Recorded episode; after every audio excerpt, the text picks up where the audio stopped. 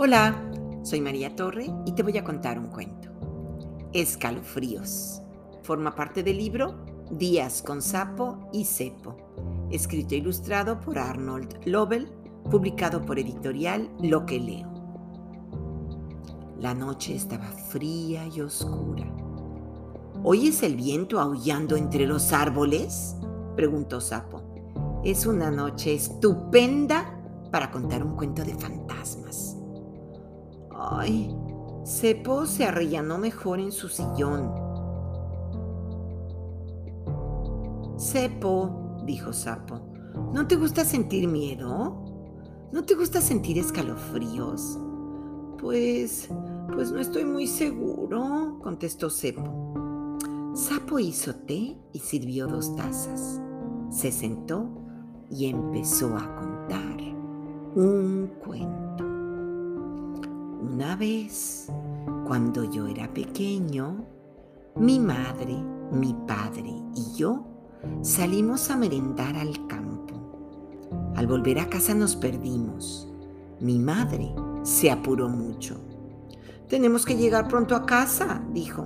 No me gustaría que nos encontráramos con el viejo sapo de las tinieblas. ¿Quién es ese? pregunté yo. Un horrible fantasma, me explicó mi padre. Sale por las noches y para cenar se come a los sapitos. Cepo tomó un sorbito de té. Oye, sapo, dijo, eso te lo estás inventando, ¿verdad? Puede que sí, puede que no, contestó Sapo. Mi padre y mi madre se fueron a ver si encontraban el camino, continuó Sapo. Me dijeron que esperara hasta que volvieran. Me senté bajo un árbol y esperé. El bosque se puso oscuro y yo tenía miedo. De repente vi dos ojos enormes. Era el viejo sapo de las tinieblas. Estaba de pie frente a mí. Sapo, dijo Cepo, ¿de verdad pasó eso? Pues tal vez sí, tal vez no, contestó Sapo. Sapo continuó con la historia. El viejo sapo de las tinieblas sacó una cuerda de su bolsillo. Ahora no tengo hambre, dijo el sapo de las tinieblas. He comido demasiados sapitos. Estaban deliciosos pero en cuanto haya saltado cien veces la cuerda, volveré a tener hambre, y entonces te comeré. El sapo de las tinieblas ató un extremo de la cuerda al árbol. Dale a la cuerda, gritó, y yo le di a la cuerda para que el sapo de las tinieblas saltara. Saltó veinte veces. Empiezo a estar hambriento, dijo el sapo de las tinieblas saltó 50 veces. Estoy más hambriento, dijo el sapo de las tinieblas. Saltó 90 veces. Estoy hambrientísimo, gritó el sapo de las tinieblas.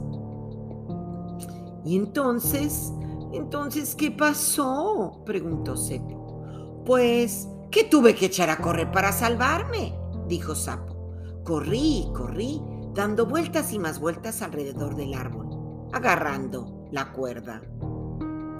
Dejé atado al viejo sapo de las tinieblas. Aullaba y rugía. Me fui de ahí a todo correr. Entonces encontré a mi madre y a mi padre, dijo Sapo, y llegamos a casa sanos y salvos. Oye, Sapo, dijo Cepo, ¿Pasó todo eso de verdad?